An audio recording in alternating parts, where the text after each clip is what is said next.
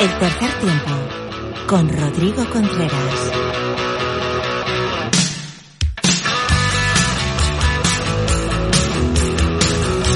Bueno, pues así de fuerte empezamos eh, un nuevo contenido extra en el tercer tiempo. Hoy tenemos un invitado muy especial, hoy tenemos un colega que ya ha pasado por aquí para analizar algún gran partido que otro eh, dentro del rugby español. Él es un referente dentro del rugby español y de eso vamos a hablar precisamente de él y de un nuevo libro oval en nuestro país que ha aparecido en su honor, en su homenaje y reivindicando una de las mejores y más grandes carreras del rugby patrio. Julio Álvarez Pirulo, ¿qué tal? Bienvenido de nuevo al tercer tiempo. Hola, muchas gracias. Muchas gracias por la invitación. Eh, nada, encantados de que estés aquí y además presentando ese libro que nada, que tiene tan solo eh, unos días y que, y que, bueno, es una de las cosas de las que, por lo menos a mí, más me ha hablado la gente de, del rugby patrio. Julio Álvarez Pirulo, el gran referente. Sí, la verdad es que es un, un libro que surge pues ya hace casi un año mm, de una editorial Valle Soletana que se llama Fuente de la Fama, que bueno, pues eh, el editor es Julio Martínez, es un periodista de, mucho prestigio y, súper culto de Valladolid, que además le encanta el deporte, aunque él es más futbolero que, que rugbero. Y encima de rugbero, pues le pilla más por la parte del quesos que la del chami, pero, pero bueno, es un gran amigo y ya como te digo, una persona con la que encanta hablar, yo me lo he pasado pipa, sobre todo en la preparación, porque hemos hablado de muchas cosas, de muchos recuerdos y de, muchas historias, me ha enseñado un montón de cosas y, contentísimo. Eh, a ti también te toca ambas partes, ¿no? Lo digo por lo del Lourdes. Sí, bueno, a mí me pilla. Eh, como, como, como, dice el libro y como dije en la presentación, yo soy un poquito mercenario porque de los tres grandes colegios, de los cuatro colegios de donde sale el rugby en Valladolid, pues yo he participado en tres. Empecé toda mi carrera en el Lourdes, yo soy un, niño del Lourdes de toda la vida, del Colegio de los Hermanos de la Salle y el Paseo de Zorrilla, de donde luego nace el queso, el BRAC.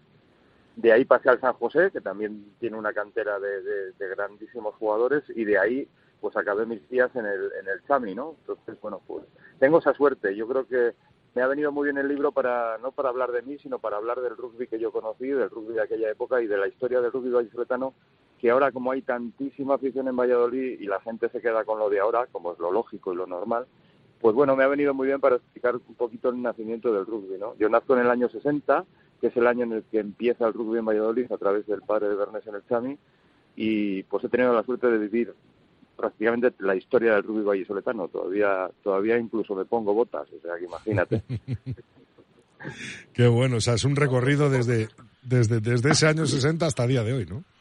Exacto, sí, sí. Yo, ya, como te digo, el padre Bernés llega a El Salvador en el año 60 y es cuando se inicia el rugby en Valladolid. Yo nazco en el 60, en noviembre del 60, y menos los diez primeros años que yo estaba en otra historia, jugaba a balonmano, y, hacía judo y tal, empiezo en la década de los 70, pero a partir de los 70 hasta el 2022, pues he tenido la suerte de vivir eh, la historia, el, bueno, pues la, y, el desarrollo y, la plenitud del rugby vallisoletano. ¿Está eh, redactado, está escrito cronológicamente o cómo nos mm. encontramos los capítulos dentro del libro?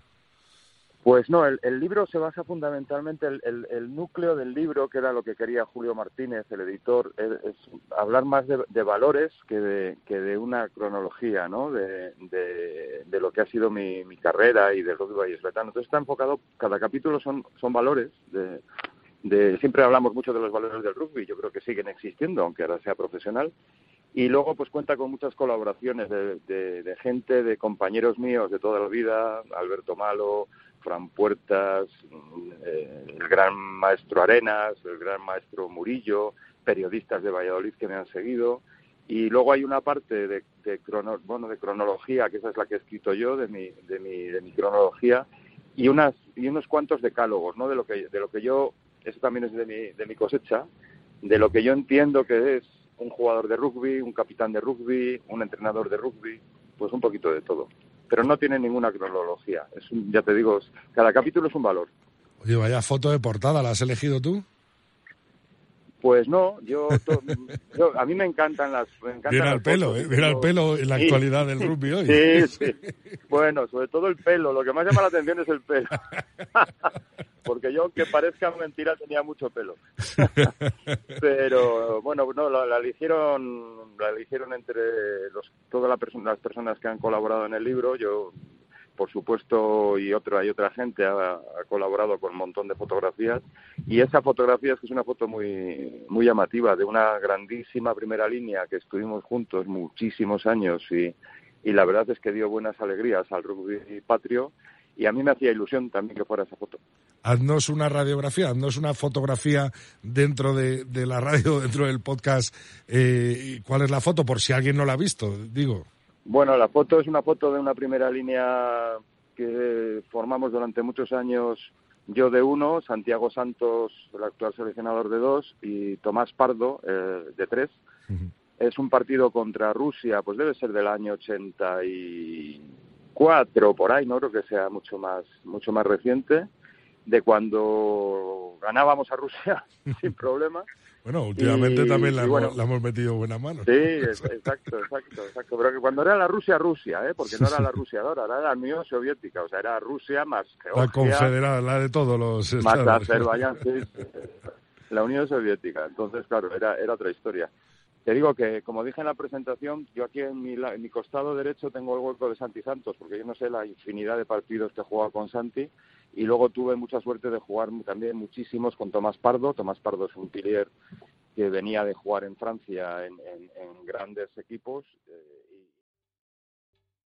¿Te está gustando este episodio? Hazte fan desde el botón apoyar del podcast de Nivos. Elige tu aportación y podrás escuchar este y el resto de sus episodios extra. Además, ayudarás a su productor a seguir creando contenido con la misma pasión y dedicación.